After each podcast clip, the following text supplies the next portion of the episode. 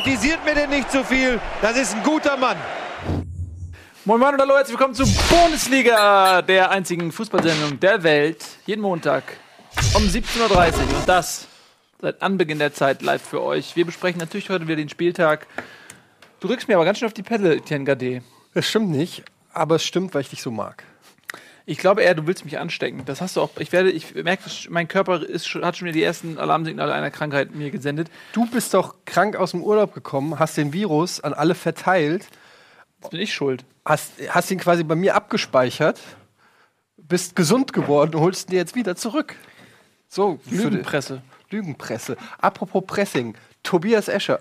Das sieht entweder so aus, als ob ich stinken würde, oder als ob wir hier so Werbung Nein. für diese Flaschen machen. Es sieht Mitte einfach so aus, als ob ich einen Balken, den die Schön. Zuschauer nicht sehen, ähm, Ja, das direkt- tatsächlich. hier so einen Balken habe und deshalb immer dazu Aber tendiere, bist du doch gewohnt, einen Balken zwischen den Beinen zu haben. man muss auch mal einen liegen lassen, Nils. Muss man. So, schön, dass ihr da seid. Wir haben heute natürlich rappelvolles Programm. Wir reden natürlich über den abgelaufenen Spieltag. Wir reden selbstverständlich über, äh, da haben wir noch gar nicht drüber geredet, äh, Nico Kovac geht nächstes Jahr in die Premier League. Vertrag wird nicht verlängert. Wieso hast du mir das überhaupt noch nicht, Was? hast nicht mitbekommen? Das ist ein dumm Gelaber. Ey, der hat gerade seinen Vertrag verlängert. Scherz von mir. So, und wir fangen natürlich an mit der Spieltagsanalyse. Ich habe nur so ein bisschen Druck auf den Ohren. Kennst du das? Wenn du noch auch, auch aus Ja. der Erkältung, ich hatte ja Mandelentzündung und noch so ein bisschen, es wirkt so ein bisschen, als ob äh, alle. gedämpft, ne? So ein Ich bisschen das, gedämpft. Ich habe das auch. Bei mir ist es quasi im Entstehen, bei dir ist es im Ausklingen. Und ich mache dann dauernd so. Ja. Und manchmal macht manchmal, aber gut aus. Manchmal macht es Erfolg und dann merkst du richtig, wie so pff, für so ein paar Sekunden hörst du da.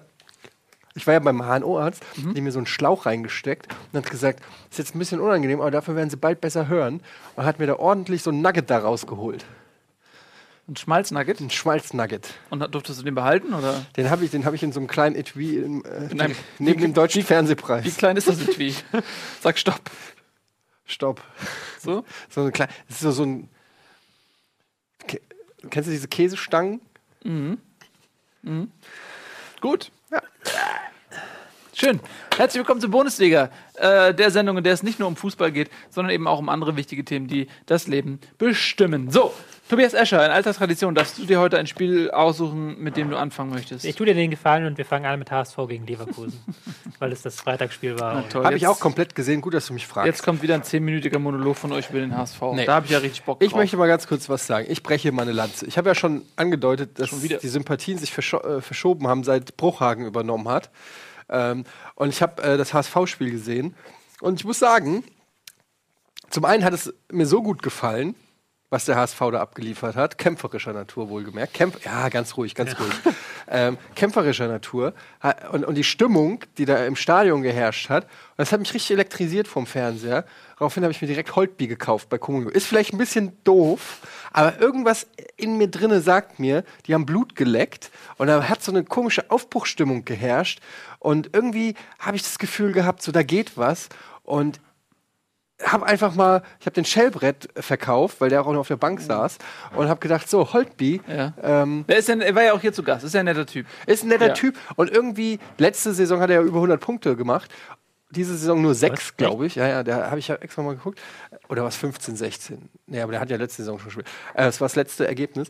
Und der hat diese Saison nur sechs Punkte oder so, glaube ich. Aber ich habe das Gefühl, vielleicht ist beim HSV da irgendwas, ist da ein Knoten geplatzt. Sie haben jetzt da den neuen Mittelfeldspieler geholt, äh, hier den Brasilianer so. Ähm, die haben neue Abwehrspieler geholt, hier Papadopoulos, der äh, das Spiel an sich gerissen hat mit seiner, mit seiner Kampfbereitschaft. Der hat mich richtig mitgenommen. Es war so geil, wie der gejubelt hat.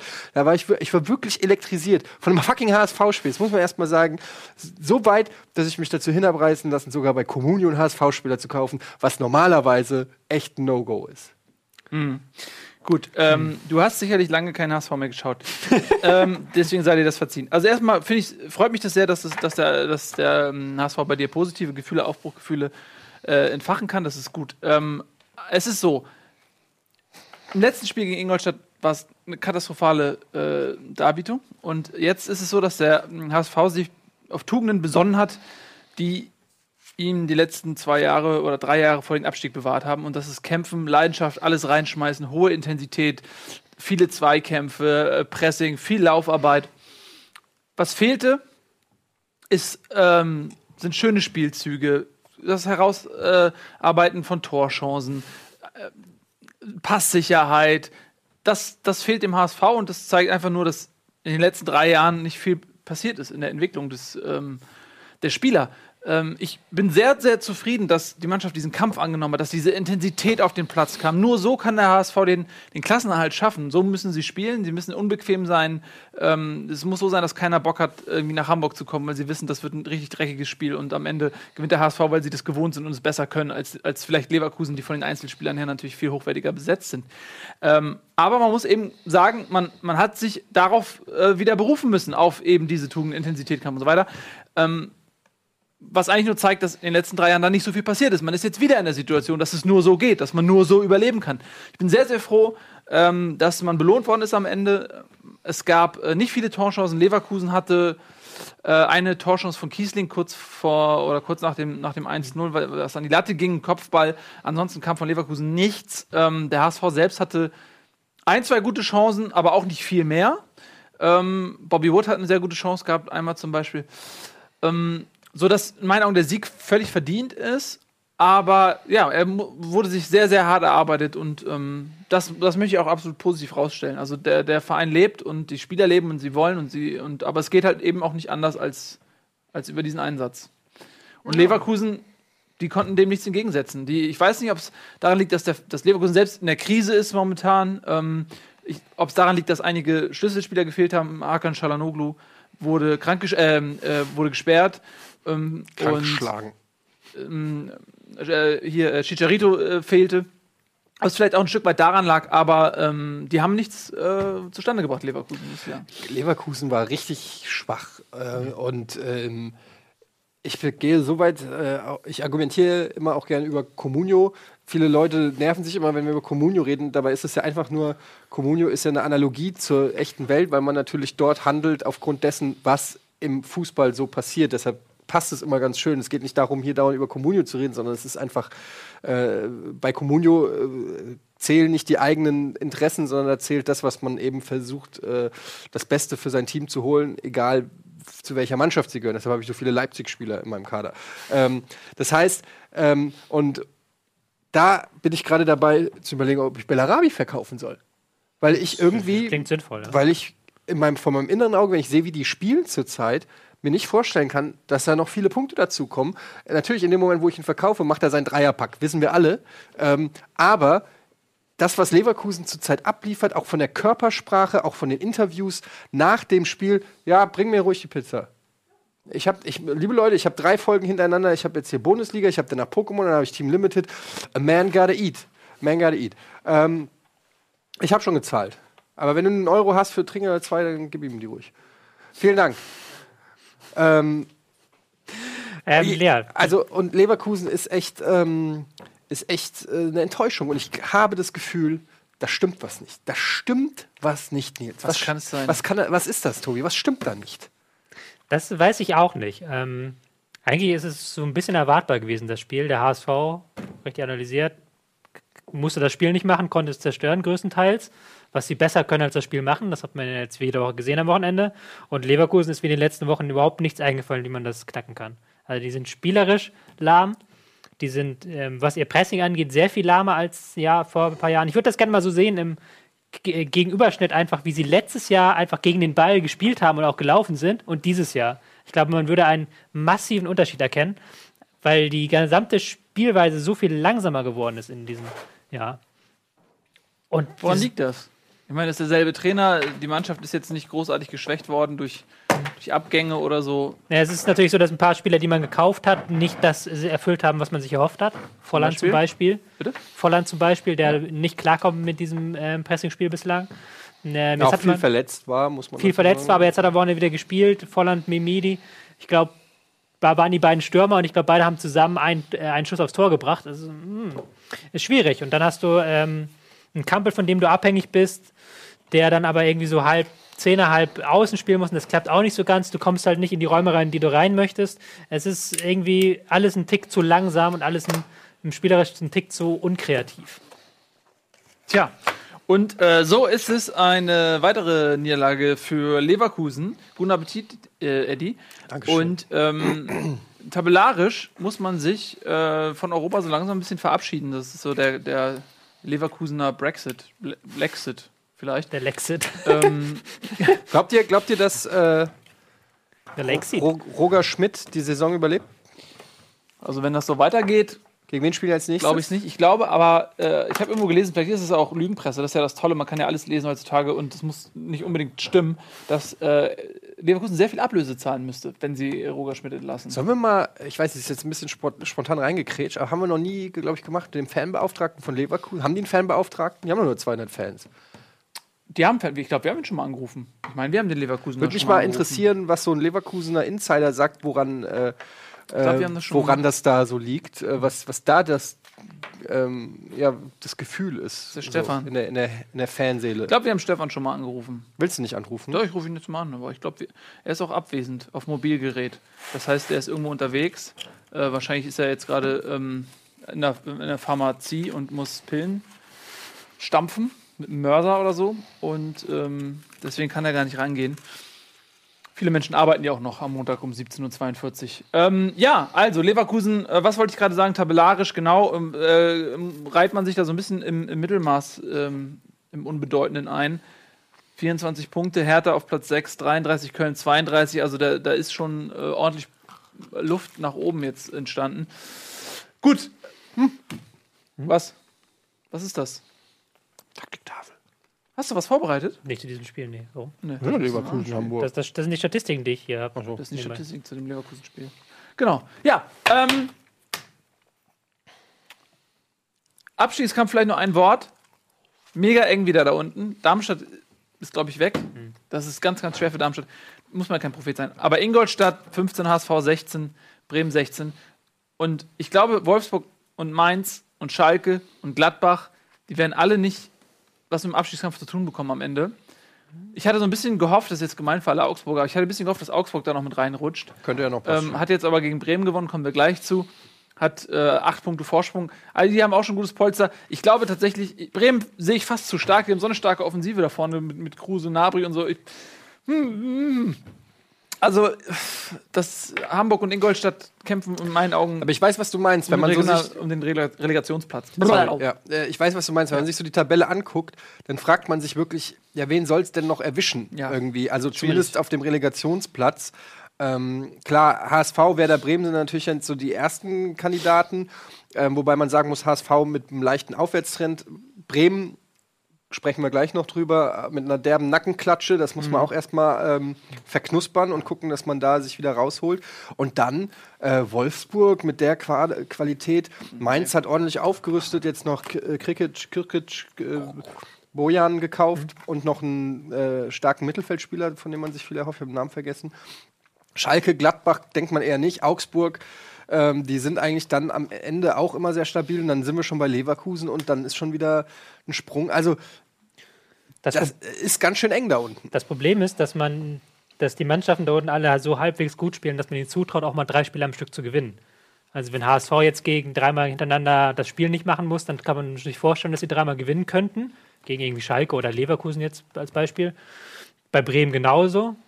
Bei Wolfsburg, Schalke, äh, Gladbach sowieso. Also dann da wird es halt eng. Das ist ganz unberechenbar dieses Jahr, finde ich. Ja. Das ist, das ist natürlich die, dann besonders schwer für Darmstadt und Ingolstadt. Weil dieses Jahr könnte es sein, dass die 30 Punkte nicht reichen für den Nichtabstieg, die man sonst, die sonst reichen. Und mehr wird schwierig für, für Darmstadt sowieso und für Ingolstadt aber, glaube ich, auch. Ja, ich, ähm, ich stelle mich schon innerlich so ein bisschen auf Relegation ein wieder, ähm, was, was ich Stand jetzt fast, fast unterzeichnen würde. Ich habe ähm, der Platz 17 ist ja jetzt auch nicht so unrealistisch. Ja, das äh, mal ganz kurz noch ähm, äh, wegen des HSV ein Blick auf den Abstiegskampf. Lass uns mal den nächsten Spieltag, äh, das nächste Spiel ansteuern. Möchtest du kurz aufessen oder so? Hm, willst du trotzdem? Dann sag ich was zum Thema Eintracht Frankfurt. Oder Darmstadt. möchtest du erst aufessen? Weil dann musst du nicht. Ist egal, es dauert zu lange mit dem Aufessen. Komm, ich mache das schnell. Also, Eintracht Frankfurt, Darmstadt 2-0. Ähm, es gab ähm, eine strittige Entscheidung. Ähm, in der ersten Halbzeit hätte es ähm, hätte man Elfmeter geben können für Darmstadt, auch wenn mir das als Thema zu hoch gehangen wurde nach dem Spiel. Also äh, Abraham ist da schon ähm, recht ungestüm in den Mann reingegangen. Allerdings, ich weiß gar nicht mehr, wer es war, wie der da gefallen ist und so. Also solche Rempeleien und ein bisschen drücken, das siehst du im Strafraum bei einem ähm, Freistoß oder bei einem Eckstoß, siehst du das schon recht häufig. Wäre aber eine vertretbare Entscheidung gewesen, muss man auch sagen. Ähm, und später gab es dann eben äh, auf der anderen Seite einen Elfmeter ähm, für die Eintracht, ähm, nachdem Vallejo äh, gehalten wurde. Auch das meiner Meinung nach war eine unstrittige Situation, weil der Schiri auch genau die beiden angeguckt hat und gesehen hat, wie er ihn zu Boden gerissen hat und äh, im Prinzip eigentlich gar nichts anderes machen konnte, als auf, Frei, äh, auf äh, Elfmeter zu schießen, den dann Hasebe reingeschossen hat, weil Alex Meyer die letzten zwei verballert hat. Ähm, vom Spiel her muss ich sagen, ähm, Darmstadt hat in der Bundesliga nichts zu suchen. Ich muss, ganz, ich muss es so drastisch sagen, weil was die abgeliefert haben, die stehen auf dem letzten Tabellenplatz wohlgemerkt und ähm, spielen mehr oder weniger bei der Eintracht auf Unentschieden. Ähm, die wären auch mit einem Punkt zufrieden gewesen, was denen eigentlich nicht viel bringt. Wie die da hinten drin gestanden haben, umgemauert haben und selbst als es ähm, 1-0 stand, haben die immer noch äh, in der 80. Minute oder als es 2-0 stand, haben die immer noch mit drei Spielern hinten abgesichert oder so, wo du dir echt denkst, so Leute, habt ihr mal auf die Tabelle geguckt? Ihr müsst, ihr müsst gewinnen. Ihr müsst Punkte holen, sonst ist das Ding hier gelaufen. Und das, was Darmstadt da abgeliefert hat, die haben, glaube ich, im gesamten Spiel einen Torschuss, äh, irgendwie so nach einer Ecke oder so einen Kopfball gehabt. Ansonsten, ne, mehr? Hat null Schüsse aufs Null Tor. Schüsse, ja. Es war absolut. Aber neben das Tor, muss man fairerweise Ja, sagen. ja, aber es war, aber es gab aber auch da gab es nicht viel. Also es war absolut, das hatte mit Fußball wirklich gar nichts mehr zu tun. Das war so zerstörerisch und hinten drinne, das, das habe ich in der Form, weiß ich nicht, schon lange nicht mehr gesehen und fand, fand ich wirklich nervig. Also zum Zugucken, es war kein besonders schönes Spiel. Klar hat sich die Eintracht dann auch schwer getan. Ich meine, die Eintracht ist jetzt auch nicht spielerisch so stark, dass sie äh, so einen tiefstehenden Gegner, der ja auch richtige Hünen da drin und kämpferisch starke Leute in seinen Reihen hat, äh, da niederspielen kann oder so. Haben sich also auch schwer getan, zu Abschlüssen zu kommen. Ähm, nach dem 1-0 musste Darmstadt ein bisschen äh, mehr öffnen und dann hatten sie auch ähm, mehr Chancen und, und, und auch mehr Konterchancen, die sie dann teilweise aber auch schlecht zu Ende gespielt haben. Positiv erwähnen kann man Rebic, der ein sehr gutes Spiel gemacht hat, viel Einsatz, viel aufs Tor gespielt, generell fast jede äh, gefährliche Aktion, die äh, von der Eintracht ausging, kam über Rebic. Ähm, und ansonsten muss ich natürlich sagen, beim Blick auf die Tabelle ähm, werde ich geil.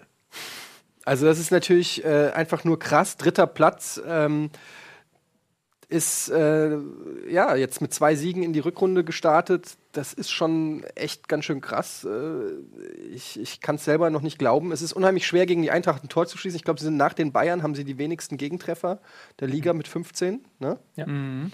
Ähm, klar, nach vorne hin schießen sie jetzt auch nicht so richtig viel Tore, aber es ist einfach unheimlich schwer, gegen die Eintracht ähm, Tore sch zu schießen, weil sie äh, auch einfach wirklich gute Abwehrspieler haben. Da mit Abraham, mit Vallejo hast du zwei richtig gute äh, Innenverteidiger, meiner Meinung nach, die äh, auf jeden Fall oberes Drittel Bundesliga äh, oder ober- obere Hälfte Bundesliga sind. Dann hast du ähm, mit Hasebe quasi äh, noch einen Libero, der ähm, sehr gut wie so ein Quarterback vernichtet und äh, die Spiele einleitet.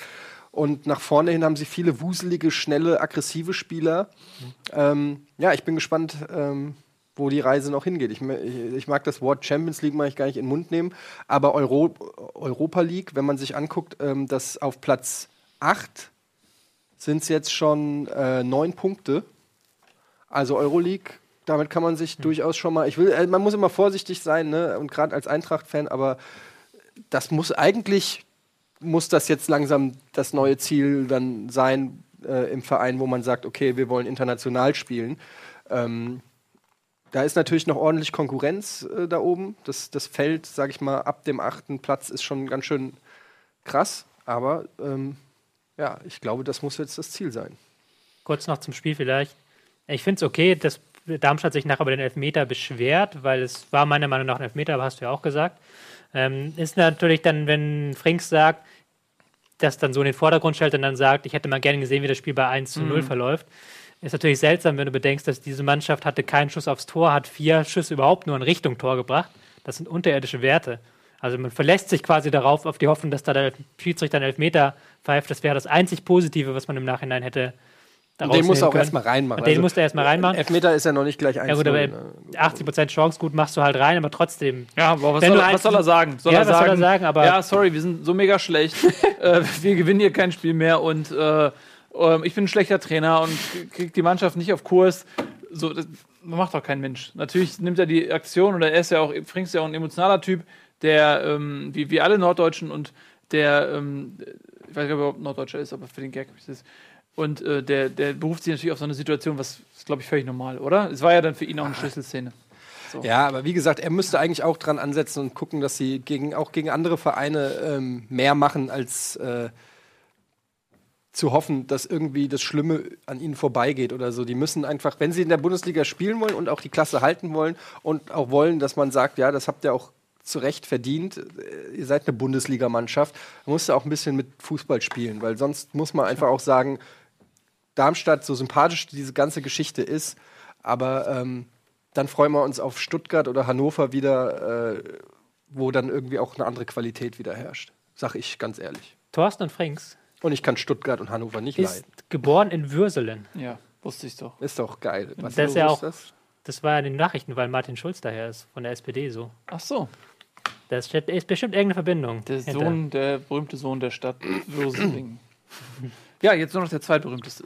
Ähm, gut, also lassen wir das mal dabei sein. Jetzt haben wir mal ganz kurz noch ähm, Eintracht auch noch abgewatscht und jetzt können wir uns dem nächsten Spiel widmen, das ich mir aussuchen darf. Ähm, ich nehme Dortmund-Leipzig. Das ist das absolute Spitzenspiel und äh, wir müssen nicht ähm, krampfhaft bis zum Ende hin den Leckerbissen uns aufsparen, aus Angst davor, dass Leute abschalten, weil hier guckt eh keiner zu. Von daher müssen wir das nicht machen. Ähm, Dortmund gegen Leipzig. Ja, das ist natürlich ähm, absolutes Spitzenspiel. Leipzig, die äh, die Liga aufmischen, Bayern-Verfolger, eine Position, die eigentlich Dortmund innehaben sollte. Ähm, sportlich super interessant. Diese junge Dortmunder Mannschaft mit so viel Potenzial, die junge Leipziger Mannschaft mit so viel Potenzial und dann eben am äh, Rande eben auch noch diese ja, Dortmunder Ultraszene, Fanszene, die vielleicht so intensiv wie keine andere das Projekt Leipzig ablehnt und es als äh, Angriff auf den äh, Fußball, wie er in Dortmund geliebt und gelebt wird, verstehen. Sodass das auch nochmal eine zusätzliche Brisanz hatte. Die ist, glaube ich, gar nicht medial im Vorfeld so thematisiert worden, was mich ein bisschen verwundert hat, weil naja, also wenn man sich ein bisschen mit Dortmund auseinandersetzt, dann weiß man, wie viel Hass und Ablehnung da eigentlich in, äh, empfunden wird für Leipzig. Und, ähm, und eigentlich müsste man jetzt nur über das Spiel reden, aber leider ähm, muss man natürlich auch ein bisschen über das reden, was da passiert ist. Die äh, Leipziger Fans sind ähm, bei der, beim Abmarsch aus dem Stadion ähm, ja, attackiert worden und zwar richtig so mit Flaschen und Steinen und Und auch schon beim Marsch zum Stadion. Auch also da hat schon schon, ja. Stunden vor dem Spiel quasi begonnen. Und, und das ist natürlich dann ein Punkt, so, wo, glaube ich, kein normaler Mensch mehr sagen kann, dass das nicht widerlich ist, einfach. Bei allem Verständnis für, für Dortmund, äh, für die Fanszene, wir haben uns auch oft genug geäußert und positioniert, was, was wir davon halten.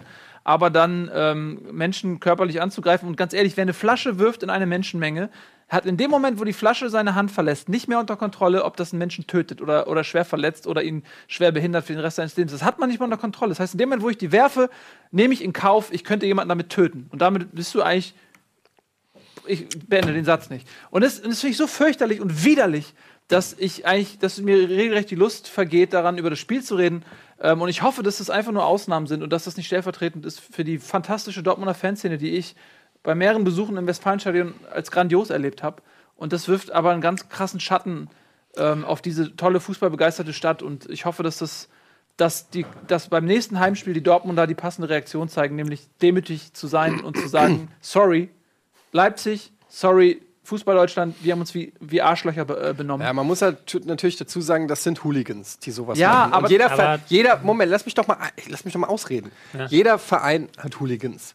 Äh, und ich war, ist so. Ähm, jeder größere Verein hat Hooligans. Und ähm, äh, das große Problem ist, wie separierst du in der Ultraszene, sag ich mal, die schwarzen Schafe von den, von den guten Schafen. Und da gibt es auch bei der Eintracht gibt's immer die Diskussion, weil die ja auch ständig in der Presse ist wegen den schwarzen Schafen.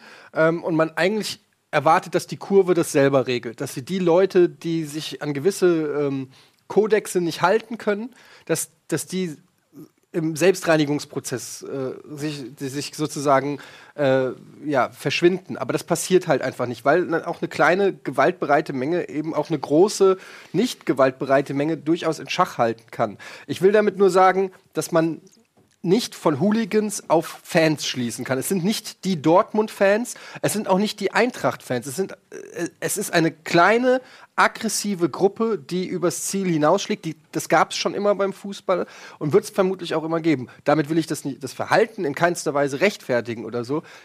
Nur, man wird der Sache eben auch nicht gerecht, wenn man äh, ähm, quasi sagt, dass das, äh, dass das äh, Dortmunder sind. Was mir aber, was das natürlich, und da bin ich beim Nils, was das Ganze noch befeuert, ist natürlich, wenn du dann in die, auf die gelbe Wand, wie heißt das, die, wie heißt die gelbe Wand äh, bei Dortmund? Ja, die, ne? die Südtribüne. Und, die Südtribüne Und die und, dann siehst was, Plakate. und die ist voll gepflastert mit Hassplakaten. Ja, klar, so ein Hassplakat verletzt erstmal keinen, aber es stachelt durchaus an und gibt dann vielleicht auch eine Legitimation bei Leuten, Danke, ja. die nur äh, zwei Gehirnzellen haben, äh, die sich dann denken, ähm, naja, ich habe ja Das hat einen diese Ma- Unterbau. Es Genau, hat das hat einen Unterbau. Unterbau. Die, die, ich habe ja die quasi als Legitimation hinter mir, wenn da Tod und Verderben und, und weiß ich nicht was. Und es, es ist einfach zu krass. Es ist zu übertrieben und es steht in keinem Verhältnis mehr. Grundsätzlich ja. In dem konkreten Fall muss man aber natürlich sagen, dass das mehr als nur ein paar Hooligans waren. Und dass es auch eine andere Gruppierung war als jetzt Hooligans, sondern dass da wirklich viele Menschen den Weg gesäumt haben und dann die Fans, Leipziger Fans auf dem Weg zum Stadion schon beleidigt haben und dann halt nicht nur die üblichen Verdächtigen mit dem schwarzen Masken aus dem schwarzen Block geworfen haben, sondern auch ein paar andere. Also es scheint schon in diesem Fall zumindest ein größeres Problem gewesen zu sein. Und es waren auch, ich weiß nicht wie viele und so weiter, aber laut dem, was ich gelesen habe, waren auch äh, Kinder, ähm, Frauen sowieso unter den Fans und ähm, ja, wir alle als, als Väter, die wir alle äh, vorhaben, unsere Kinder mit ins Stadion zu nehmen, ähm, können sich da, glaube ich, sehr leicht reinversetzen in, in die Situation, äh, wie es den ähm, Kindern geht, wie es den Vätern geht, in, wenn, wenn man äh, seinen Sohn oder seine Tochter vor, äh, vor fliegenden Flaschen und dem wütenden Mob irgendwie äh, schützen muss. Ähm, ja, ich finde ich find find das ganz, ganz ähm, äh, fürchterlich. Aber ähm, ich bin auch mit dir grundsätzlich, ich habe es ja auch gesagt, die Mehr Mehrzahl der Fans habe ich immer als fantastisch äh, kennengelernt in Dortmund und ähm, bin aber trotzdem davon irgendwo entsetzt. Und äh, wir machen jetzt ein bisschen ähm, Werbung und äh, sind wir gleich zurück und dann reden wir natürlich auch noch über das Spiel selbst. So, aber das wollten wir natürlich abhaken. Besprechen war uns wichtig und gleich gibt es das Sportliche.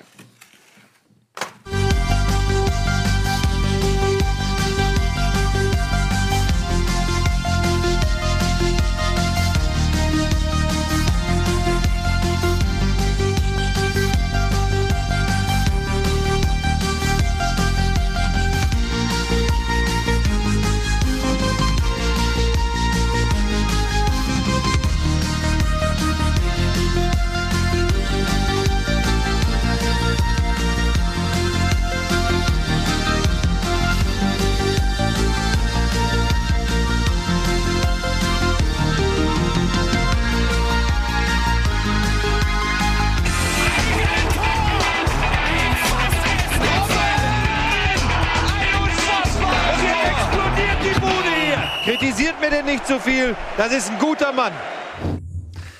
Moin Moin Leute, herzlich willkommen zurück bei Bundesliga Live, der besten Show der Welt, der einzigen Show der Welt. Das ist Mobbing, Nils. Das ist, Wedelst du dir ein da unten? das ist Giftgas-Mobbing. Gut, kommen wir jetzt zum Spiel Dortmund gegen Leipzig und zwar zu den spielerischen Punkten. Tobi, wie hast du das Spiel gesehen? Ein Spitzenspiel, das viel versprach im Vorfeld und ähm, hat es das auch gehalten? Ich fand, es war ein sehr gutes Spiel. Also, mir hat es sehr viel Freude bereitet, zumindest die 90 Minuten auf dem Feld. Ähm, ich fand, die erste Halbzeit war sehr taktisch geprägt. Also da hat man richtig gemerkt, dass ähm, wenn man durch Streams riechen könnte, nicht? Seid froh. Ähm, Ich finde das riecht mega nice. Ich bin vollkommen aus dem Konzept jetzt. Ich habe was in der Taktik dafür vorbereitet. Aber ähm, war interessant. Da war auf jeden Fall ein ganz interessantes Spiel in der ersten Halbzeit. Ja. Dortmund hat sich entschieden, mit einem 5-3-2 zu spielen, was vor dem Spiel, da hat man so ein bisschen da gesessen und sich gedacht, was soll diese Aufstellung? Mit Durm hat man ähm, angefangen, Götz auf der Bank, Schürrle auf der Bank, dafür Dembele, Aubameyang und Reus vorne drin. Es hat sich dann nachher so herausgestellt, dass ähm, Tuchel genau das verhindern wollte, was Leipzig so gerne macht, nämlich den Gegner im Mittelfeld zu locken und dort ihm dann den Ball abzunehmen. Dortmund hat fast gar nicht mehr das Mittelfeld gespielt. Die haben immer aus der Abwehr geöffnet, eigentlich bis nach vorne hin. Ähm, und Das hast du doch bestimmt auf deinem Taktik. habe ich auf meiner Taktiktafel. Ich versuche ja Zeit zu überbrücken, indem ich rede, bis die Taktiktafel eingeblendet wird, aber es kann Aber vielleicht weiß die Regie ja gar nicht, dass du das sehen möchtest. Vielleicht sagst du es einfach. Regie. Da! Guck. was Dortmund dann gemacht hat, was auch ähm, vor, vor, beim Gegentor ganz gut geklappt hat, wobei der Gegentor, das war eher so ein, das Tor von Dortmund, das war eher so ein Konter. Aber auch vorher gab es eine Szene, wo es eine große Chance für Dortmund gab, Flanke Dembele, äh, Aubameyang. Was Dortmund halt gemacht hat, ist, dass sie Leipzig so ein bisschen nach links gelockt haben im Aufbau. Ich zeige das mal hier. Und Leipzig dann mit den Mechanismen so ist, dass sie dann rüberschieben, die gesamte Mannschaft. Und dann, wenn du das dann schnell spielst und dann schnell hier den mit wirklich schnellen Pässen das so bespielst, dass du da eine Lücke hast, dass der Außenverteidiger auf Durm rauf muss, auf die 37, dann kannst du Dembele hier halb rechts mit der 7 frei blocken und in der 1 gegen 1 Situation bekommen. Das ist, sieht jetzt super einfach aus hier auf dem Papier, ist in der Praxis super schwierig, weil du jeden Pass wirklich perfekt anbringen musst und verhindern musst, ähm, dass nämlich Leipzig einfach, dass die ähm, es schaffen, dass der Außenverteidiger nicht in die Mitte geht, was er ja oft macht, sondern wenn der Außenverteidiger hier bleibt, ist das Ganze hinfällig, wenn du zu langsam bist. Und das ist halt so, Mind, das ist halt so Taktik-Mindgame auf höchstem Niveau, weil Tuchel weiß, dass Hasenhüttel das weiß, Hasenhüttel weiß, dass Tuchel das weiß und dann muss man halt trotzdem versuchen, da die Lösung zu finden. Und ein paar Mal hat man auch gesehen, dass sich die Außenverteidiger von Leipzig ein bisschen anders verhalten haben als sonst, weil sie halt genau das verhindern wollten. Diese, dieses, diese schnelle Durchzirkulation und dann ähm, den Flügel runter. Und man, aber in anderen Situationen haben sie es nicht gemacht. Und dann hat es Dortmund geschafft, halt Dembele in so 1 gegen 1 Situationen zu bringen. Und das ist ja das, was du erreichen willst mit Dembele. Ja, ultra schnell und äh, das 1-0 dann eben auch über die rechte Seite. Tolle Flanke, ähm, Aubameyang mit, mit dem Kopf, weil da gab es, wie du sagst, einige Szenen ja auch, äh, die unglaubliche Geschwindigkeit, die sie da haben, wenn sie den Raum dann haben, weil Leipzig vorne früh raufgeht und ähm, dann den Platz anbietet, die kann natürlich Dortmund sehr gut nutzen. Ähm, eins noch, ähm, weil man muss auch dazu sagen, es war nicht das beste Aufgebot von Leipzig. Ja, Ähm, waren ein paar Spieler verletzt, das hat man vor allen Dingen im Mittelfeld gemerkt. Ein Rani Kedira, so gut er auch gegen den Ball ist, ist, ähm, Ja. eine, ist nicht der Passstärkste, hat er wieder eine Passgenauigkeit von 50 Prozent. Und in der ersten Halbzeit hat Leipzig verteidigt und hat das auch gut gemacht, weil es da auch für das System nicht so relevant ist, welche Spieler spielen. ja. Demir Dieses- Sabitzer und äh, Werner Ja. haben gefehlt. Genau, für dieses System ist es halt nicht so relevant, weil wenn du gegen den Ball lebt halt, das haben wir immer schon wieder gesagt, hier Leipzig von Forsberg diesen auch. Mechanismen. Forsberg, Forsberg auch. auch. Lebt Leipzig halt von diesen Mechanismen und da kannst du auch mit einem Rani Kedira spielen, da kannst du auch einen, ähm, einen Ilsanker im Mittelfeld einsetzen und so weiter. Aber wenn du dann in der zweiten Halbzeit beim Stand von 0 zu 1 das Spiel machen musst, dann hast du schon gemerkt, dass diese Mannschaft, diese Mannschaft eher eine B-Mannschaft war. Ein Selke, der vorne keine Bindung zum Spiel hatte, ein Kedira, der keine Pässe gebaut hat, Hm. eingewechselter Burke, der kann keinen Unterschied mehr machen konnte. Ähm, Da sieht man dann, ja. dass in Leipzig, zumindest was die Breite angeht, noch kein Weltklasse- oder, Nee. oder Spitzenteam ist in dem Sinne. Ähm, wenn man mal das Haar in der Suppe, in der wohlschmeckenden Suppe finden möchte. Ähm, wobei, also mit Werner, Sabitzer, Forsberg, Demme, vier potenzielle Stammspieler, ähm, die schon sehr gute Leistungen diese Saison gezeigt haben, ausfallen, ist natürlich für einen Aufsteiger auch, auch schon eine Ansage. Ne? Und dafür haben sie immer noch, ähm, finde ich, eine ganz anse einen ansehnlichen Fight geliefert. Muss man auch sagen, dass ähm, Dortmund, Bayern und so weiter, die spielen international, die haben natürlich einen breiteren Kader. Ähm, Leipzig hatte bisher das Problem nicht. Das wird sich ändern. Ich denke, ab der nächsten Saison werden die auch wesentlich breiter aufgestellt sein. Könnte man vielleicht jetzt hier auch nochmal so ein bisschen kritisch anmerken, Bitte. weil wir sind ja auch immer dabei, die Transferpolitik zu loben von RB Leipzig. Aber jetzt am Wochenende sieht man, dass man halt einen Burke hat, der natürlich ein unglaubliches Potenzial hat, aber auch ähm, erstmal sehr lange braucht, um wirklich in Fahrt zu kommen in Leipzig. Du hast einen Selke letztes Jahr für sehr teures Geld eingekauft, der in dieser Mannschaft nicht mehr funktioniert momentan. Ähm, da ist halt auch nicht jede, also es wird immer so getan, als ob jede Business-Entscheidung richtig war, aber da gibt es natürlich auch Schatten. Und den spürt man jetzt so ein bisschen. Dass man halt auch manchen, sagen wir, auf der Doppel-6 schon nicht allzu breit besetzt ist. Wenn man Cater rausziehen muss, dann hast du da auch keinen Spieler mehr, der mal eine überraschende Aktion von der Doppel-6 bringt. Also es ist nicht alles Gold in Leipzig. Ähm, bei Dortmund äh, Schürle und Götze Auf der Bank. auf der Bank komplett. Ich habe die ganze Zeit, als die so eingeblendet wurden, habe ich gedacht, man müsste jetzt so halbtransparent das Tor vom WM-Finale 2014 Mhm. drüberlegen. In Emotionen und dazu die Gesichter von den beiden. Aber du hast auch dazu getwittert, Tobi. Du hast ähm, Ja. gesagt, Götze, wo hätte er spielen sollen? Ja, so ich habe es ja gerade hier schon an der Taktiktafel erklärt. Ich kann es nochmal zeigen halt hier. Ähm, du hast in diesem Formation hast du eigentlich nur zwei Positionen, die Götze theoretisch bekleiden könnte. Das ist einmal hier, Warte, die, warte, warte, warte, warte. das ist einmal die Position hier von Guerrero. Ich, ich mal es nur gerade ein, dann kann man es gleich schon sehen, wenn es drauf ist. Jetzt. Das ist die Position Guerrero, der hier oben ähm, mit der 13 und die von Dembele. Und bei Dembele habe ich ja erklärt, der war ja extra dafür da, in 1 gegen 1 Situation zu kommen und halt mit Tempo diesen Weg, äh, das war jetzt der falsche, diesen Weg hier zu gehen halt. Und das ist natürlich keine Aufgabe für Götze. Und Guerrero war ja auch eher dann der absichernde Part. Also der war auch eher dann etwas tiefer und sollte halt noch ein bisschen Stabilität verleihen, dass man, wenn Dembele hier vorne ist, auch mal so hier eine Doppelsechs hatte. Das ist dann auch wieder nicht so, wo man unbedingt Götze ein- reinbringen müsste. Also das System hatte halt gar keinen Platz für Götze. Aber siehst du das jetzt speziell am Gegner Leipzig oder ähm, wird es generell schwer für Götze irgendwo ähm, ja, sein Zuhause zu finden in der Startelf? Ich glaube nicht. Ich glaube, er wird schon wieder seinen Platz finden. Ich glaube, es werden wieder Gegner kommen, die nicht so das Mittelfeld dominieren wie Leipzig, wo Dortmund auch aber wer soll raus? Ich meine, du hast auch noch äh, so Leute wie Schöle, haben wir schon gesagt, aber auch äh, Ja, Kagawa, Shahin, der Castro. gut, der jetzt nur verletzt ist, Castro. Also die haben natürlich auch eine Bank. Ähm, äh, Merino, Pulisic, der von der Bank kam. Also du hast, die haben natürlich eine unfassbare Qualität. Ich weiß, wir haben hier selber innerhalb der Sendung schon drüber geredet, dass die im Mittelfeld eigentlich schon fast zu massiert aufgestellt sind, Dortmund. Ähm, also, also, ja. wen sollen sie verdrängen? deswegen bei Schule redet ja auch zum Beispiel keiner so Reus, stark Dembele drüber. und, und Aubameyang sind ja quasi Ja, gesetzt. Eben, deswegen redet ja bei Schürle auch quasi keiner drüber, weil halt mit Reus, Aubameyang kann man verstehen, dass ein Schürle dahinter steht. Aber bei Götz ist es ja nicht groß anders. Du hast halt im Mittelfeld Weigel und Guerrero, die beide sehr stark sind. Ist natürlich auch schwierig, sich dagegen durchzusetzen und dann musst du halt natürlich auch die richtige taktische Rolle finden. Ähm, Götz ist, Götze wird wieder spielen, wenn Dortmund wieder gegen einen defensiven Gegner ran muss. Bin ich mir sicher. Aber momentan ist das halt, jetzt diesem Spiel hat, hat er auch nicht gefehlt, muss man ganz klar sagen, sondern der taktische Plan hat ja funktioniert. Dortmund hätte das Ding spätestens in der zweiten Halbzeit locker 2-3-0 gewinnen können. So viele Konterchancen noch, die liegen gelassen worden sind. Marco Reus, ähm, der eigentlich sehr sicher ist in diesen Situationen, hat einige Großchancen vergeben. Also es hätte tatsächlich deutlicher sein können, wie du sagst. Ähm, inwieweit, nochmal kurz als Frage, lag das am Personal und inwieweit war das ein Trainerduell, so prozentual? Welchen Einfluss hat dieses Mindgame, was du angesprochen hast? In der ersten Halbzeit war es ein Trainerduell, ganz klar. Weil in der ersten Halbzeit Leipzig mit ihrem berühmten Pressing-System Dortmund vor eine Herausforderung gestellt hat, die sie taktisch knacken mussten. Und in der zweiten Halbzeit war es dann auch sehr stark Personal. Und da hat man dann auch ähm, die Limitierung von RB Leipzig gemerkt. Die man ihnen auch erstmal aufzeigen muss. Das ist ja auch nicht jeder in der Lage zu. Gut, also, ähm, wir müssen ein bisschen weiterkommen. Tobi, du bist wieder dran. Bayern gegen Schalke, 1 zu 1. Bayern, Schalke, Bayern, Schalke. Ja, da fange ich doch mal an. Das Spiel habe ich nicht gesehen. Gut.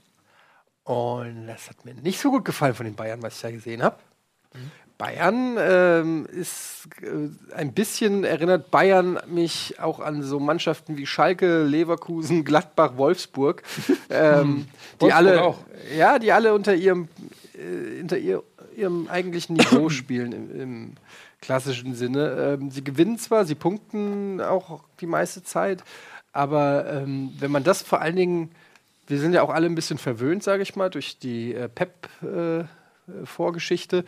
Und das fällt dann sogar dem Laien auf, was da äh, also für Unterschiede herrschen in so ziemlich allen Belangen. Also einerseits, was auch die Geilheit angeht, die Geilheit auf den Sieg, den Ehrgeiz. Ich habe das Gefühl, es ist einfach mal alles eine Stufe zurück, vielleicht mit Ausnahme von Lewandowski, aber der ist Autist.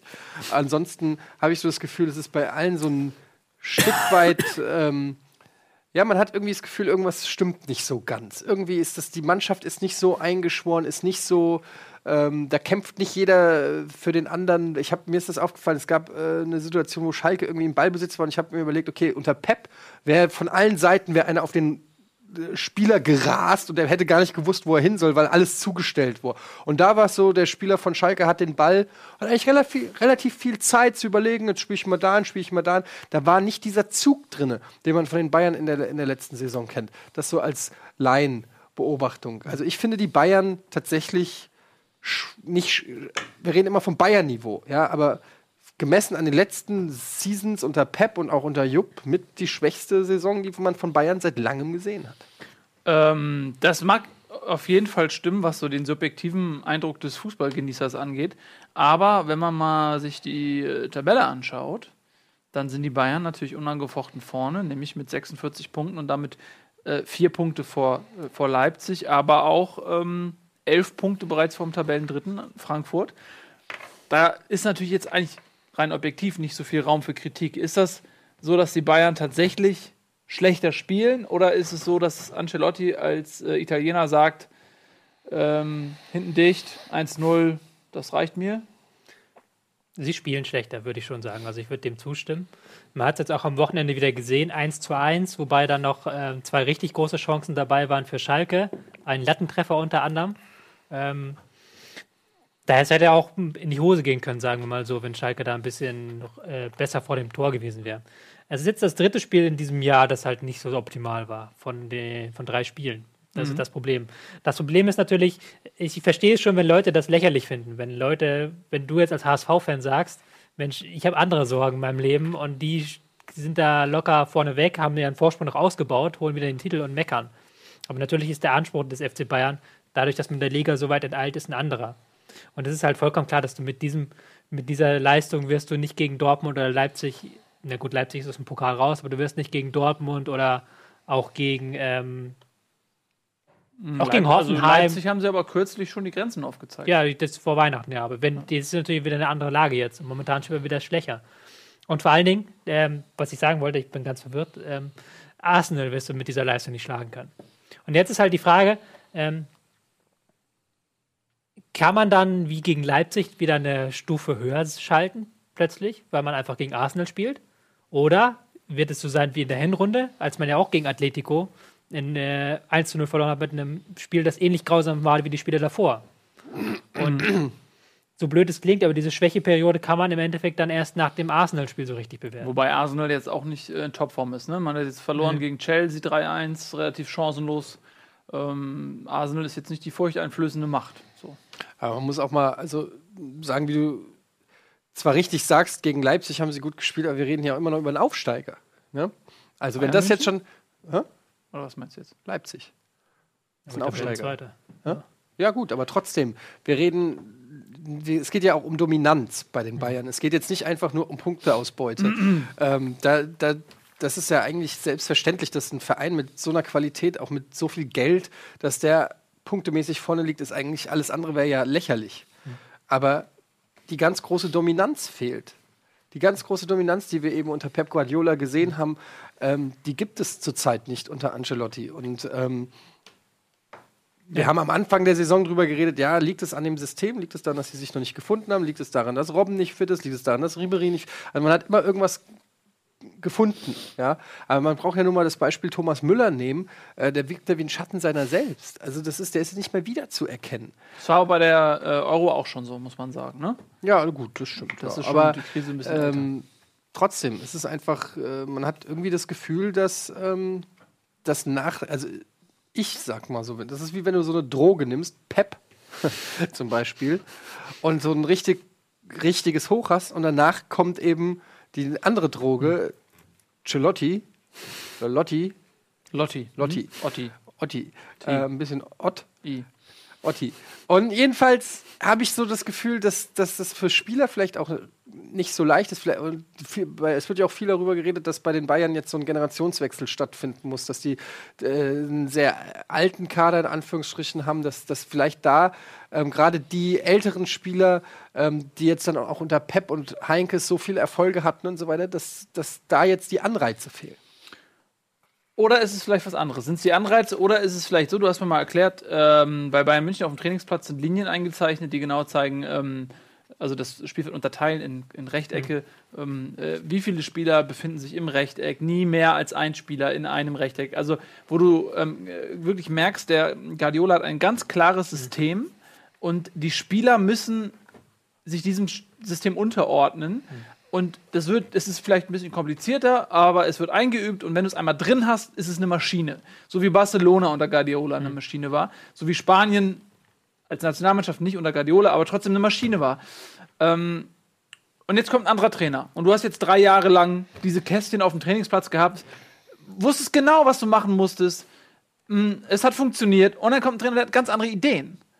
Und dann musst du vielleicht in anderen Kästen denken und laufen. Ist es vielleicht auch so diese Umstellung, dass du etwas, was du so gut kannst und wo du wirklich dran glaubst, und dann sagt dir jemand, ich muss, du sollst aber was anderes machen, dass die, dass die das irgendwie überfordert. Was ja keiner mehr weiß, dass Borussia Dortmund war ja vor nicht allzu langer Zeit mal ein Mittelklasseverein. Und dann ist Jürgen Klopp Trainer geworden und hat ja schon in den ersten Saisons relativ gut abgeschnitten. Er hat es nämlich geschafft, in seiner ersten Saison, ich glaube, die Anzahl der Gegentore zu halbieren, von 60 auf 30. Und das hat er einfach darauf zurückgeführt. Er hat gesagt, wir haben jede Woche einmal die Woche verschieben geübt. Einfach nur verschieben geübt. Er, hat gesagt, einfach nur dadurch, dass du es jede Woche wiederholst, ist es irgendwann so drin, dass du halt es schaffst, pro Spiel ein Gegentor weniger zu bekommen.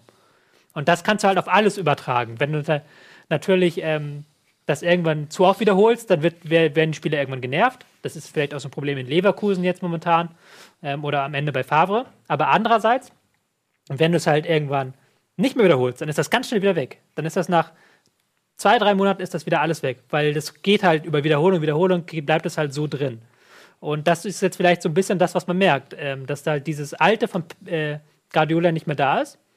Und jetzt ist halt, wir warten halt seit Anfang der Saison, dass wir jetzt irgendwann sehen, okay, was ist jetzt das Neue unter Ancelotti? Und da ist das Problem, finde ich, dass es immer noch nicht so richtig zu erkennen ist. Weil sie immer noch 70% Ballbesitz haben, immer noch nicht besonders äh, sich im Konter oder defensiv verbessert haben, aber diese alten Stärken sind nicht mehr da. Tja, Bayern München vor dem Aus. Man weiß es nicht. Und Schalke, das darf man vielleicht auch nicht unerwähnt lassen, ähm, sind ja auch nicht ganz krisenfrei in die Saison gestartet und äh, auch immer noch nicht ganz krisenfrei. Haben immer einen Punkt geholt. Ne? Den äh, feiert man bestimmt in Gelsenkirchen. Absolut. Ähm, das ist äh, nach der ähm, letzten Woche auf jeden Fall ein Schritt in die richtige Richtung, muss man sagen. Ich habe bei Comunio alle Schalke-Spiele rausgenommen nach der letzten Woche. Ähm, gut, ich habe nur zwei, aber trotzdem. Ähm, ich möchte mal ganz kurz auf den Chat eingehen, weil da ganz viele sagen, ah ja, aber jetzt regen sich alle auf über den Bayern und beim Doppelpass haben sich alle aufgeregt über den Bayern. Wir regen uns nicht auf. Wir sind eine Fußballsendung. Äh, wir, wir reden und analysieren die Vorkommnisse der Bundesliga. Und wir können einfach sagen, ja, Bayern sind erster Platz und zum nächsten Match kommen. Oder wir können die Mannschaft vergleichen, wie sie in der Vorsaison gespielt hat, oder das Offensichtliche, was nun mal eben äh, stattfindet, dass sie ähm, zwar gewinnen, aber nicht so souverän gewinnen, wie, wie man es vielleicht sonst äh, von ihnen gesehen hat. Und darüber reden wir. Aber das heißt nicht, dass wir hier abhaten oder sonst irgendwas. Ich möchte nur an der Stelle nochmal sagen, weil ich, mich nervt das, dass man immer, wenn man über die Bayern redet und auch mal kritisch anmerkt, dass sie nicht ganz so souverän sind, gibt es immer irgendwo einen, der schreit, "Hö, die sind Erster, haltet mal die Fresse. Ähm, ja, okay, können wir mal, dann können wir auch gleich die Sendung, können wir, können wir, könnt ihr euch einfach die Tabelle ausdrucken und dann sprechen wir einfach nicht mehr über die De Themen. So, wollte ich nur mal kurz sagen, weil mir es auf die Regst du dich gerade darüber auf, dass man sich im Chat darüber aufregt? ich reg mich über den Chat auf, dass der Chat sich aufregt über uns. Was ist, wenn Und ich, mich darüber aufrege, dass du dich aufregen. darüber aufregst, dass der Chat sich aufregt? Da reg ich mich dann dann- regt sich Tobias darüber, Das dass schon ich wieder- mich darüber aufrege. Was, was unterstellst du mir eigentlich die ganze Zeit Ja, so ja, subtil? So, sub, so subtil. Sei, belassen wir es dabei.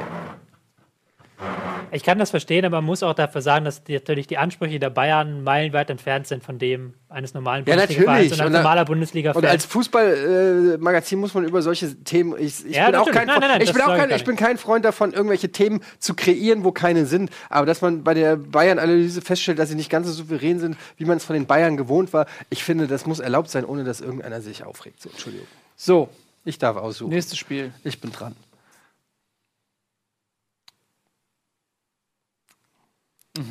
Hast du ja richtig Gedanken gemacht im Vorfeld. Ich gucke gerade, was interessant war.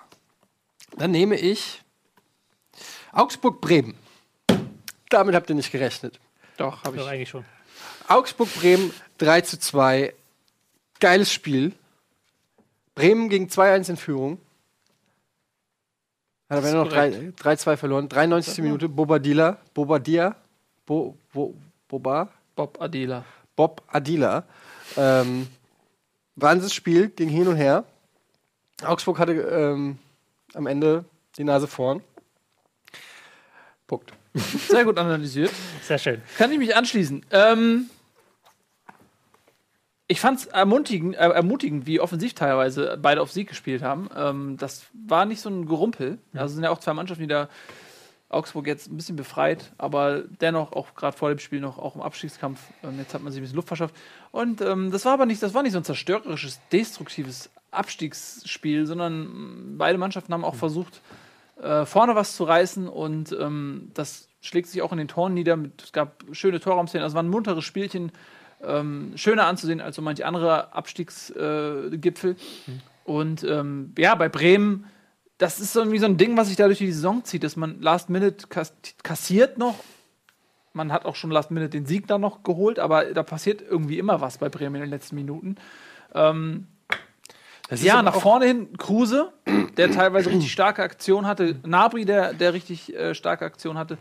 Ähm, die restliche Bremer Mannschaft, so, ne, da gibt es ja auch einige Neuzugänge und so, die ist mir noch so ein bisschen ein Rätsel. Ähm, weil ich auch nicht so viele Bremer Spiele über 90 Minuten gesehen habe.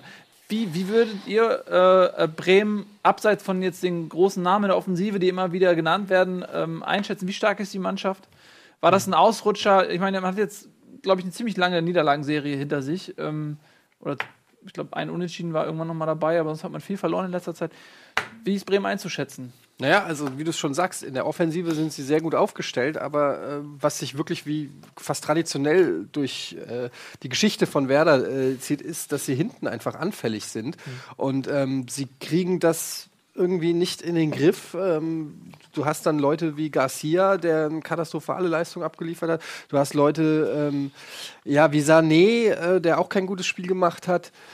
Also, das ist äh, am Ende des Tages Defense wins Championships, ähm, muss man sagen. Die Offensive kann das dann vielleicht auch nicht äh, so alles rausnehmen. Ich kann jetzt, ich bin jetzt im, äh, in der Analyse zum Beispiel von Gnuse, Gnu- Gnuse, Gnabry und Kruse, äh, kann ich jetzt nicht sagen, ob die, wie die zum Beispiel auch nach hinten arbeiten oder so.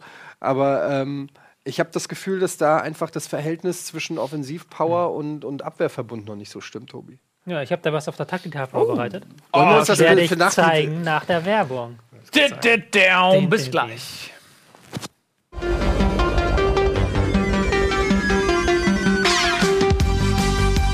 Fünf Euro, das wieder abstürzt.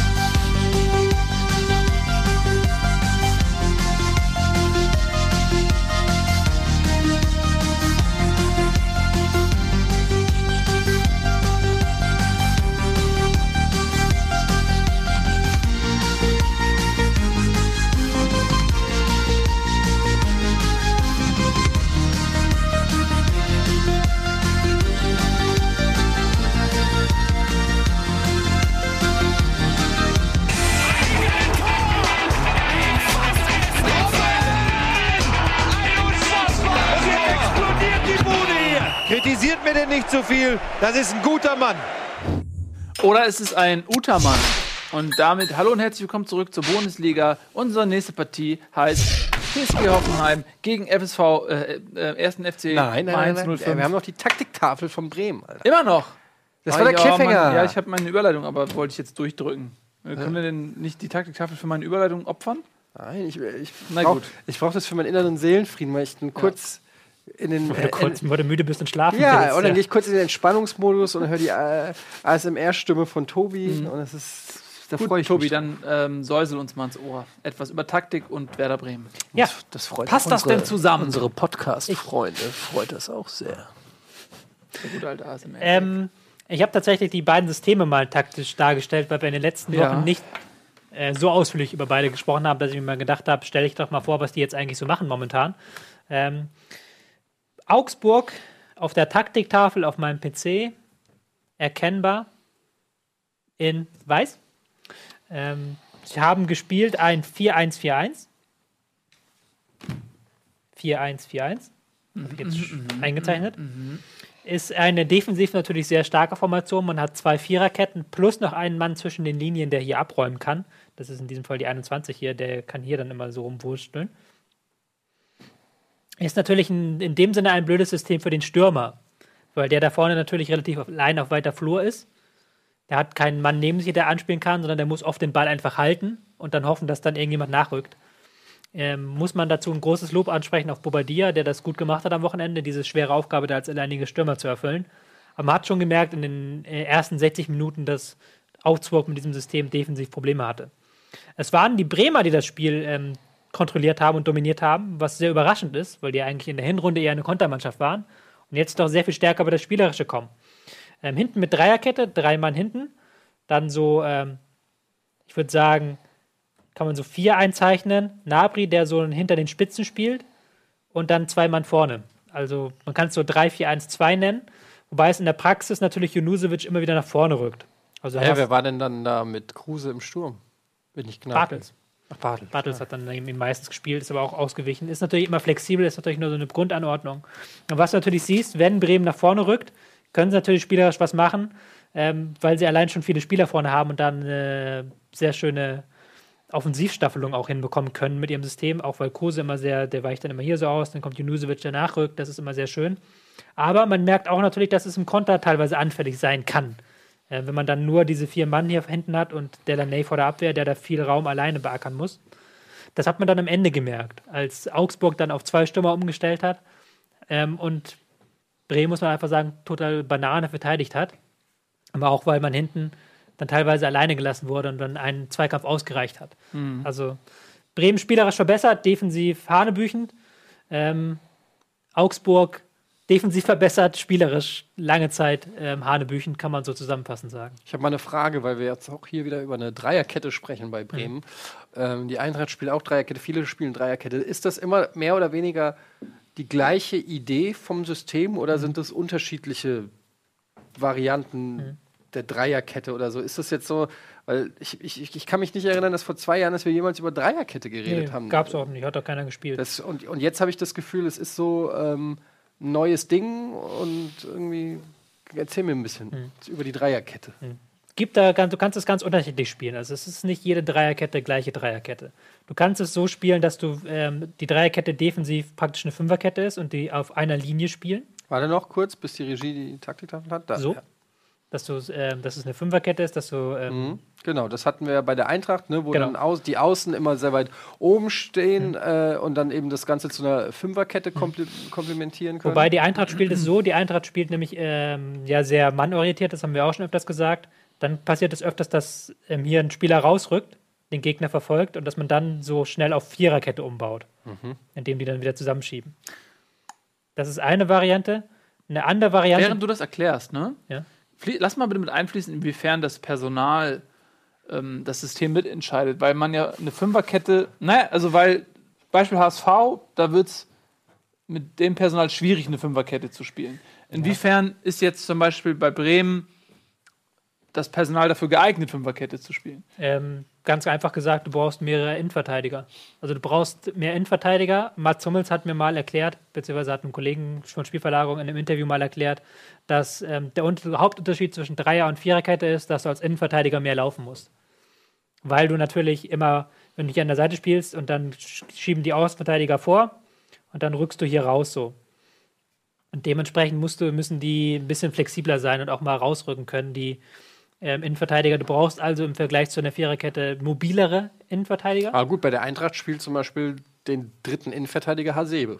Ja, der spielt in der Mitte quasi. Aber Vallejo, der ist ja auch sehr mobil. Der rückt auch mal raus. Ein Hasebe ist auch mobil.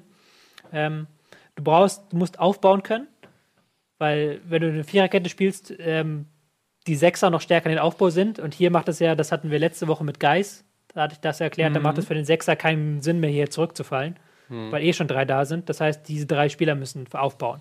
Das heißt, das Zweite, was die Innenverteidiger müssen, ist äh, besser aufbauen können, beziehungsweise sehr gut aufbauen können, weil sie die hauptsächlichen Leute sind, die das Spiel auslösen. Das ist der Grund, warum es zum Beispiel in Frankfurt sehr gut klappt, mit Vallejo, mit ähm, Hasebe hinten drin. Das ist auch der Grund, warum es in Hoffenheim gut klappt. Da hat man hinten Süle, äh, Hübner. Hübner und Vogt. Vogt? Ja. Die das sehr gut können. Ähm, das ist auch ein Grund, warum bei Bremen so ein bisschen Probleme gibt, weil die hinten im Aufbau die Innenverteidiger nicht ganz so stark sind. Und ähm, weil sie defensiv zu Fehlern neigen, natürlich. Mit einer Viererkette, eine Viererkette, die hast du im, im Umschaltmoment eher mal, weil die Außenverteidiger schieben nicht so hoch. Dann hast du eine Viererkette hinten, vier Leute stehen dann und du kannst im Zweifelsfall füreinander absichern. In der Dreierkette ist es hier so, wenn du natürlich im Konter jetzt da einer mit Vollgas drauf zuläuft, ähm, dann muss der das alleine lösen. Wenn der jetzt hier, der hier einen Fehler macht, dann sind die durch quasi.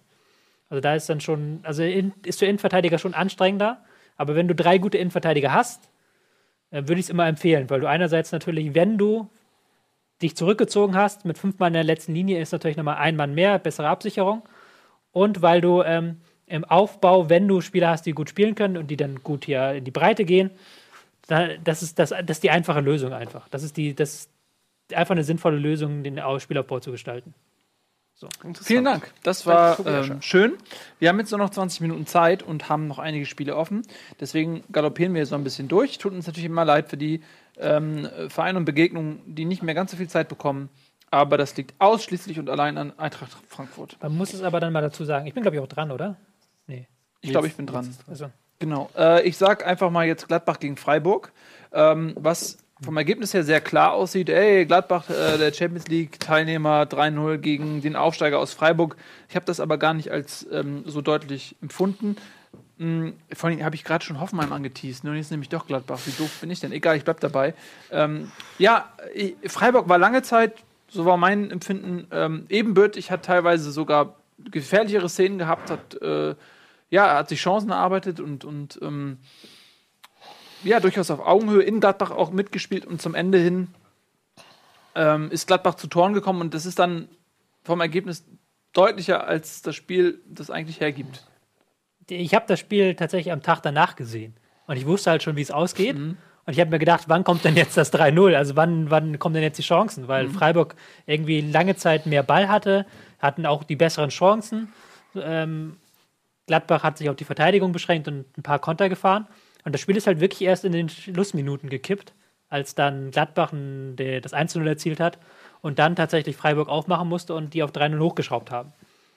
Ist jetzt auch wieder kein überragender Auftritt von Gladbach gewesen, aber man muss ihnen in dem Sinne Lob zollen, als dass sie defensiv sehr stabil standen und dass sie ähm, die alte Konterstärke, die ja früher sie lange Zeit ausgezeichnet hat, die haben sie wiederentdeckt. Also da waren sie wirklich dann nach dem 1 0 haben sie auch noch ein, zwei Konter mehr gehabt und haben dann wirklich schöne Konter teilweise gespielt. Mhm. Ja, und für Freiburg ist es natürlich bitter, hm. die ähm, ja, sehr stark waren und aber ohne Punkte und dann auch noch mit drei Gegentoren nach Hause fahren müssen. Ich kann vielleicht noch ganz kurz in einem Satz erwähnen: Patrick Herrmann, ich glaube, 90. eingewechselt. Oder, mhm. äh, ist eingewechselt worden. Eingewechselt und direkt ein Tor geschossen. Ja. Der hat ja ein unfassbares Verletzungspech äh, gehabt. Ähm, und da kann man sich ja auch mal drüber freuen. Warum lachst du? Nee, ist ja gut. Hm? Ich habe nur gerade noch mal ich, ich habe ja nebenbei das Forum offen. Achso. Okay, nee, weil äh, das freut mich dann für, persönlich für so einen Spieler, der ähm, ja eine überragende letzte Saison gespielt hat. Äh, war es letzte Saison, wo er so überragend war? Ja, und dann verletzt war und ähm, zurückkam, wieder verletzt war und jetzt eben dann hoffentlich ähm, ja, ja, wirklich wieder eine tragende Rolle spielt ähm, für Gladbach. Könnte auch sehr wichtig werden. Wenn man tatsächlich jetzt weiter dieses Konterspiel ja, macht, fantastischer Spieler. kann er seine Geschwindigkeit einsetzen. ja, auf jeden Fall. Und äh, Hofmann. Verletzt. Hm? Verletzt. Durfte aber ran, ne? Nee. Zuletzt. Ja, ja hat aber jetzt verletzt gefehlt ja. am Wochenende. Aber das ist auch schade. Wenn das ist sehr schade, ja. Die ganze Zeit auf der Bank versauerst und dann kommt ein neuer Trainer und du darfst von Anfang an spielen. Das war ganz witzig. Es gab am Wochenende einen kurzen Moment, weil ähm, Hofmann irgendwie auf Instagram gepostet hat, heute leider nicht dabei, mit traurigem Smiley. Und dann erst irgendwie zehn Minuten später hieß es dann erst, erst verletzt. Und da gab es einen kurzen Moment, wo man gedacht hätte, er sei aus dem Kader gestrichen worden mhm. und hätte sich jetzt gerecht über Instagram. Ach so. Das war ein sehr kurzer, relativ witziger Moment. Der, ist, ja, der, der schreit vor Komik, der Moment. Es gibt irgendwie so Leute, die irgendwie vom Pech verfolgt sind, was, was Fußballverletzungen angeht. Ne? So, es gibt so Leute, die trifft es immer wieder, wie so ein ja. Badstuber oder so, oder ein Kittel oder so, äh, wo du denkst, ach Gott, ey, der Arme, warum trifft es nicht mal Philipp Lahm? Nicht, nicht, dass ich jetzt will, dass sich Philipp Lahm verletzt, aber der Typ spielt seit gefühlt 100 Jahren durch. Der hatte auch schon mal ein Schulterproblem. Der hatte auch schon mal einen Pickel gehabt, ja. Aber, aber äh, oder auch ein Thomas Müller oder so, wo du denkst, das gibt's doch gar nicht. Äh, und andere haut es irgendwie dann so regelmäßig um. Ja, Mus Muskulatur, wahrscheinlich einfach auch eine Veranlagungsfrage. Kann sein. Ähm, oder Pech. Ich galoppiere ein bisschen durch. Also wir müssen ein bisschen, ein bisschen äh, schneller machen. Sorry, es ist ja oft so, dass wir dann nach hinten raus, aber ähm, alles hat seinen Preis. Ähm, machen wir weiter mit ich mache das einfach. Hoffenheim Mainz. Ich, sorry, Tobi, ich übernehme äh, jetzt hier einfach die Führung. Hoffenheim gegen Mainz. Am Ende 4 zu 0. Das klingt sehr deutlich. war es denn so deutlich oder war es vielmehr ganz ähnlich wie das Spiel Gladbach gegen Freiburg? Nicht ganz so ähnlich, ähm, weil Hoffenheim ist relativ früh in Führung gegangen. Aber es war dann auch tatsächlich so, dass nach dem 1 zu 0, das dann sehr früh gefallen ist, ähm, durch einen tollen Pass von Rüdi, der Rudi, der ähm, Rüdi. Rüdi von Rüdi, von Ja. Rudi, der Ut geschickt hat hinter die Abwehr. Das hat er Uth gemacht. Äh, der Abschluss ähm, von Uth war auch fantastisch. Mit der Brust und dann direkt ins ähm, kurze Eck oben Ja, gehämmert. Die Vorlage war rudimentär, aber der Abschluss war Ud. Ähm, hat dann ähm, nach dem 1 zu 0 hatte Mainz dann tatsächlich auch nochmal zwei, drei Chancen gehabt, hat, ist dann nochmal rangekommen so ein bisschen. Und dann in der zweiten Halbzeit waren es ausgerechnet die B-Stürmer, die das Ding hochgeschraubt haben mit Terrazino und Scholloy, die dann die ähm, weiteren Tore gemacht Scholl haben. hat zwei Tore gemacht. War auch ein bisschen dann fast schon zu viel des Guten, weil so qua- praktisch jede Chance ein Treffer war dann am Ende raus. Aber Hoffenheim wieder sehr beeindruckend im Spielaufbau. Rudi hat wieder sehr beeindruckende Leistung gezeigt. Ich bin mittlerweile so weit, dass ich mich frage, wie dieses Hoffenheimer Spiel in der kommenden Saison ohne Rudi funktionieren soll, ähm, weil er einfach so elementar wichtig ist für das Spiel als Mann vor der Abwehr. Ähm, wieder eine sehr gute Leistung, 4-0 vielleicht ein bisschen hoch, aber verdienter Sieg. Ja, ähm, er wechselt ja auch zu Bayern München. Ne? Da muss man sich ja auch schon mal in Schale schmeißen, denn Die, da auf die Bank. hat er natürlich eine andere Konkurrenz. Ja, aber da hat man wieder gesehen. Also viele sagen, äh, äh, trauen ihm das nicht zu, aber ich kann nur das 1 zu 0 empfehlen, sich mal anzugucken, weil er da wirklich den, er kriegt den Ball im Mittelfeld. Mainz muss man sagen, sie stören ihn nicht, das war nicht gut, aber er dreht sich dann und sieht dann sofort äh, Ute und schickt ihn rein. Und das ist doch, also dieses Auge zu haben, ist doch genau das, was die Bayern suchen. Ja. Also Hoffenheim ähm, nach der Niederlage gegen Leipzig direkt wieder Fahrt aufgenommen ähm, und einen deutlichen Sieg. Ja, für Mainz am Ende zu hoch, kann man sich nichts verkaufen. Noch ist man nicht im Strudel so richtig mit drin, ne? Aber man muss ein bisschen aufpassen in Mainz, dass man da nicht mit reinrutscht. Ja. Kann man vielleicht noch dazu sagen, 35 Gegentore mittlerweile Mainz. Das sind die drittmeisten. Das sind sogar das sind so viele, wie der HSV hat. Da sieht man die Schwachstelle der Mainzer. Tja. Dann wollen wir mal unsere äh, Freunde aus Berlin glücklich machen. Hertha gegen Ingolstadt. 1 zu 0. Hertha wieder sehr effizient.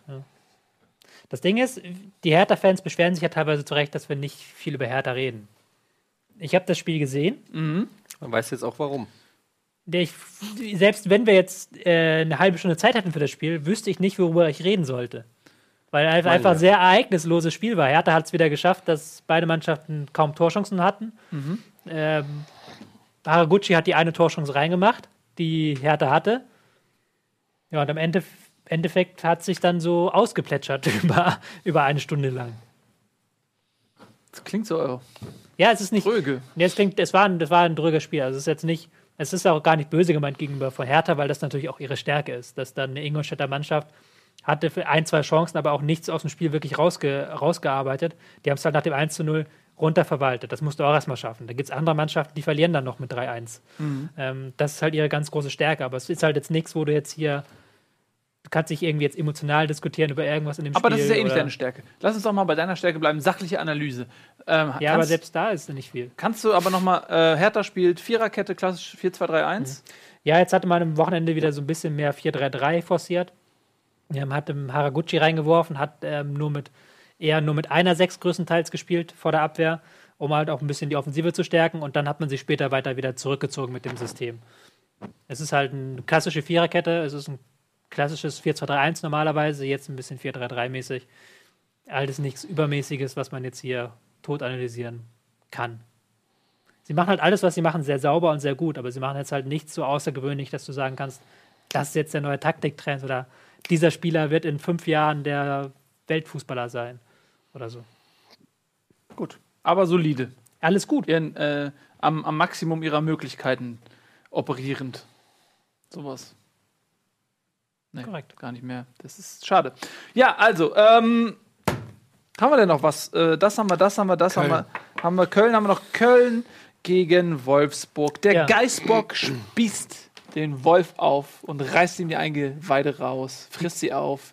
Die Kölner Fans beschweren sich ja teilweise zu Recht, dass wir hier so wenig über Köln in der Bundesliga reden. Aber ich habe das Spiel gesehen und ich wüsste jetzt auch nicht, was ich groß dazu sagen sollte. Köln hat gewonnen.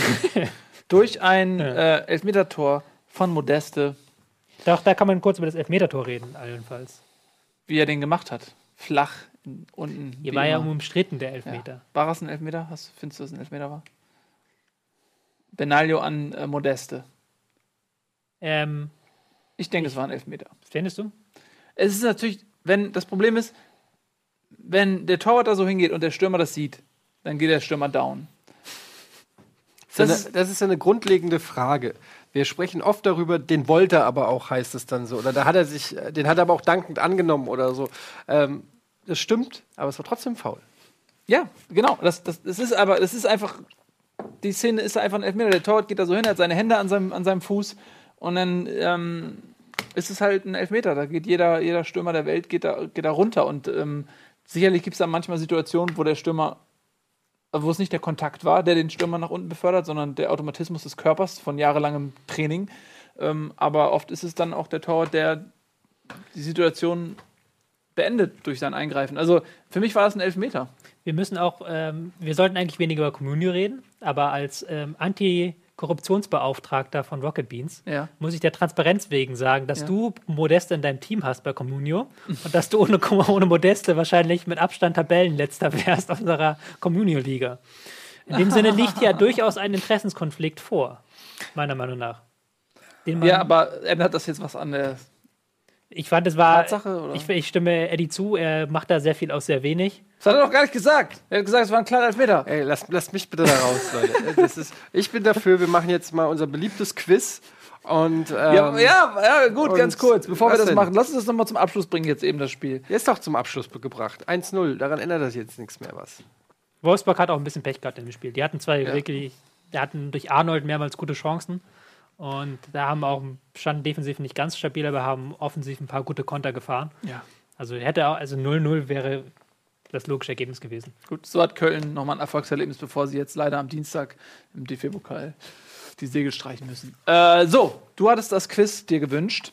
Ich hätte mi- mir das Quiz Ja, gewünscht. unser. Denn Ähm, diesmal weiß ich ja auch, ähm, dass wir, also egal. Ich möchte dieses Mal mitraten. Du, du kannst ja immer mitraten. Ja, es war mir das letzte Mal nicht bewusst, dass wir, das Quiz für uns ist. Okay. Andi Strauß, meine Damen und Herren, ähm, hat wieder ein Quiz für uns. Äh, bitte raten Sie mit. Jo, meine lieben äh, Mitspielerinnen und Mitspieler im Game des Footballs, der Soccer-Gemeinde hier. Heute erkläre ich einen Begriff. Oh, das ist äh, relativ einfach. Das ist, wenn man ein, ein Bundesligaspiel gewinnt, aber ähm, man hat sich vorher geeinigt, man hat gesagt, doppelt oder nichts. Und man kriegt quasi, man kann quasi den, man kann quasi doppelt scoren am Ende. Was ist das wohl? Legen, lass mir auch ein Eins, zwei, drei, Sechs sechs, Punkte Spiel. Was hast du?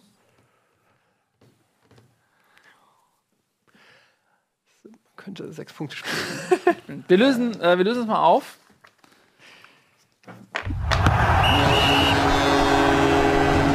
Ja, meine lieben Freunde, das ist natürlich das Sechs-Punkte-Spiel.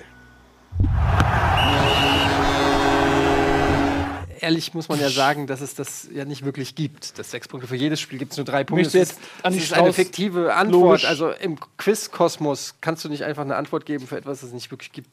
Also meiner Meinung nach. Es gibt ja nicht sechs Punkte für irgendwas. Das ist eine, das ist eine Redewendung. Aber es ist. Äh, Ist irgendwas real im Leben?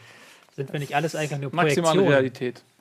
weißt du, was real ist? Der DFB-Pokal. Kurz, kurz, kurz noch. Dienstag, Äh, Mittwoch. Wieso? Jedes Mal, wenn ich eine Überleitung mache, kriegt Ja. mir einer von links oder von rechts rein. aber die Zuschauer interessiert doch der Gesamtstand. Der Gesamtstand ist jetzt 2 zu 1 zu 0. In ich war ja bei einmal nicht dabei, deshalb gilt es gar nicht. Letzte Woche hat keiner einen Punkt gemacht. Ja.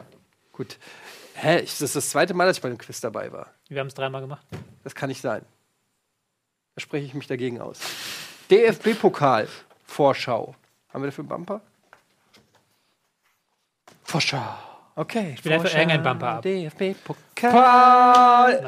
Dienstag, tolle Begegnungen. Hamburg, Köln, Waldorf, Bielefeld, Fürth, Gladbach, Bayern, Wolfsburg. Ich kann, bei, ich kann an beiden Tagen nicht gucken. Sandhausen, Schalke, Lotte, 1860 München, Dortmund, Hertha und Hannover gegen Frankfurt. Hannover. Ja, ähm, Gehen wir mal ganz kurz durch. Hamburg, Köln. Was tippt ihr? Wir machen jetzt Tippe. Tippspiel. Tippgemeinschaft. DFB-Pokaltippspiel. Das ist richtig. Das ist natürlich ein schwieriges Spiel. Ein schwieriges Spiel. Kommt drauf an, kann sein, dass wenn Köln das clever macht und den Hamburger das Spiel aufzwingt und dann gute Konter fährt. Das wird nicht passieren. Das kann auch für Hamburg ausgehen. Ich sag, das geht, geht jetzt auf Meterschießen. Ich sag, Für Köln. ich sag 2-1 für den HSV. Ich sag ähm, 1-0 Köln. Bitch. Waldorf gegen Bielefeld. Ein Duell wie Donnerhall. Viertligist ist ey. Waldorf, ne? Ich glaube sogar noch tiefer, oder? Wollen wir nicht ein bisschen schneller tippen? Ja, mach doch. Ja, was weiß ich, 0-2. 1-1? Ist das jetzt gar nicht möglich, Elfmeterschießen, das ist schon okay. Äh, ich sag, Waldorf kommt weiter. Wir brauchen ja irgendwie Waldorf. Ja, ich sag. Bielefeld gewinnt ähm, Klingt 2-1 schön. oder was. Keine Ahnung, vielleicht auch 3-1. Äh, Fürth gegen Gladbach. Ähm, ich sag 1 zu 2. Fürth hat am Wochenende 4-0 gewonnen gegen Hannover 96. Deswegen glaube ich 1 zu 0 für Fürth. Ich glaube auch an Sieg für Fürth und sage ähm, 2-1. Bayern gegen Wolfsburg. 2-0. Ja, ich schwankte zwischen 2 und 3-0. 2,5 zu 0. Ich sage 4 zu 2. Sandhausen gegen Schalke 04. Gibt es eine Überraschung? Hm, glaube ich nicht, nee. Nee, Aber, ne? Wobei es Schalke ist, ja, wenn sie das Spiel machen müssen, nicht so genial. Das kann, aber ich glaube, Schalke die stellen es gut 0-3. an. Ja. 0-3. 0-1. Nein, 0-3. Dann sage ich 0-2. Lotte gegen 60. Lotte ist gut. Lotte ist nicht so schlecht. Und äh, 60 ist nicht gut, also 2-1 Lotte. Ich sag, Lotte gewinnt im Elfmeterschießen. Ich sage 68 gewinnt im Elfmeterschießen. Dortmund gegen Hertha. 2-0 Dortmund. Ja, 3-1 Dortmund. 2-0. Hannover gegen Frankfurt. Mm, da sage ich 1-0 Frankfurt. 2-0. Frankfurt. 2-0 für Frankfurt. 2-1 für Frankfurt. Frankfurt. So, so kalt hier im Studio, ne? Mir ist richtig kalt. Das ist deine Emotionalität. Richtig, richtig kalt. Wieso ist das meine Emotionalität? Das verstehe ich nicht. Das verstehst du denn nicht? Ja, wie wie kann denn mein, wenn ich sage, das Studio ist kalt, Das ist deine Kälte, die du ausstrahlst. vielleicht bin ich auch einfach mega deine cool. emotionale Kälte. Uh, es ist kalt hier drin. Das liegt daran, dass Nils Bohmhoff im Gebäude ist. Das kennst du das von diesem, von diesem Film noch? Mit den, von, mit diesen Cheer Mit- Cheerleaderinnen, Mit den Ninja Turtles. die so auf so Cheerleader-Wettbewerbe gehen und dann haben die so einen Song und dann heißt es, oh, es ist kalt hier drin.